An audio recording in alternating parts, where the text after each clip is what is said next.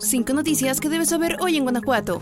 La Unidad de Asuntos Internos de la Secretaría de Seguridad Ciudadana de Celaya ha iniciado 114 expedientes contra policías municipales, de los cuales casi la mitad han sido despedidos debido a comportamientos fuera de la norma. Así lo confirmó el secretario de Seguridad de Celaya, Jesús Rivera Peralta, quien señaló que esta cifra corresponde únicamente al primer semestre del año. De los 114 expedientes abiertos hasta ahora, más de 70 resultaron en despidos, abarcando casos de abuso policial, mientras que el resto recibió sanciones o suspensiones temporales. Aún así, aún hay expedientes en proceso de análisis por parte del área correspondiente. Jesús Rivera también resaltó que la semana pasada el gobierno del estado reconoció a 13 policías municipales de Celaya como parte de los reconocimientos otorgados a nivel estatal, pues internamente se están fortaleciendo los mecanismos para reconocer a los elementos destacados, con el objetivo de contribuir a su desarrollo personal y profesional.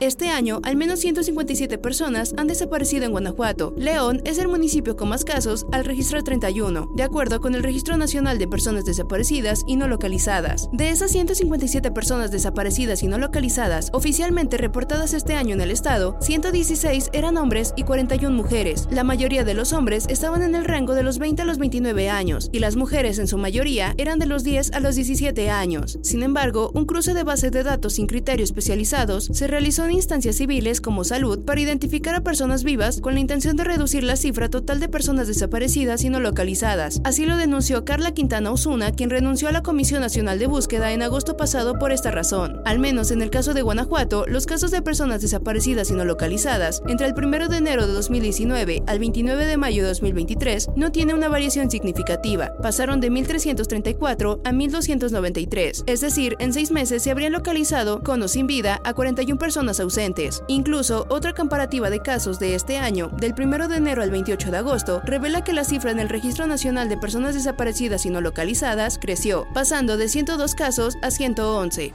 En lo que va de 2023 en Guanajuato, se han reportado 10 casos de influenza y 0 muertes por esa enfermedad, en comparación con el mismo periodo, pero del 2022. Los casos disminuyeron 87%. De acuerdo con datos de la Secretaría de Salud Federal, hasta el 7 de diciembre de 2022, la entidad registraba 76 casos de influenza y dos defunciones por esta causa, lo que representa esta baja en los casos confirmados. Además, se detalló que lo que va de la temporada alta de influenza de este año, en Guanajuato se han reportado 1.883 casos de enfermedad tipo influenza contra 7.258 que se registraron al mismo periodo del año pasado, es decir, que estos casos bajaron 74%. Hasta el 8 de diciembre se han aplicado 995.886 vacunas contra la influenza en el estado, lo que representa un avance del 60% de la campaña de vacunación para la que se destinaron 1.668.648 vacunas.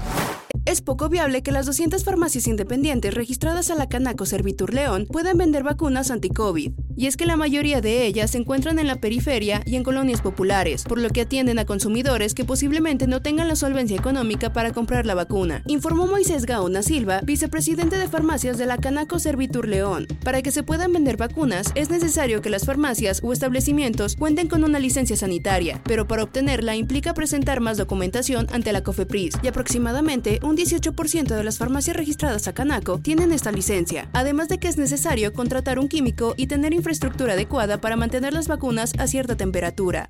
Lorena Alfaro García irá por la reelección en la presidencia municipal de Irapuato. Así lo acordaron por unanimidad liderazgos irapuatenses del PAN, reunidos la noche del pasado martes 12 de diciembre. De esta forma se dio vuelta a la definición que habría hecho el Consejo Estatal del PAN el 6 de noviembre, cuando había resuelto a favor de un hombre la candidatura de ese municipio. Fuentes ligadas al proceso dijeron a AM que Alfaro jamás se sometió a la decisión y buscó por todos los medios en el PAN nacional y estatal que se reconsiderara. En la reciente reunión estuvieron Eduardo López Mares, presidente presidente estatal del PAN, los diputados locales Susana Bermúdez y Víctor Zanella, Rosario Corona, coordinadora de la Mesa Política de Irapuato, y un rato el gobernador Diego Sinue Rodríguez Vallejo, así como la propia Lorena Alfaro. Estuvo también Ricardo Ortiz Gutiérrez, expresidente municipal de Irapuato y el principal impugnador de la posibilidad de que Alfaro siguiera en el cargo. Según dijeron, ellos anteponen el bien común de la ciudad, del municipio y estarán buscando el apoyo de la ciudadanía para que refrenden su compromiso con Lorena Alfaro y con su ayuntamiento.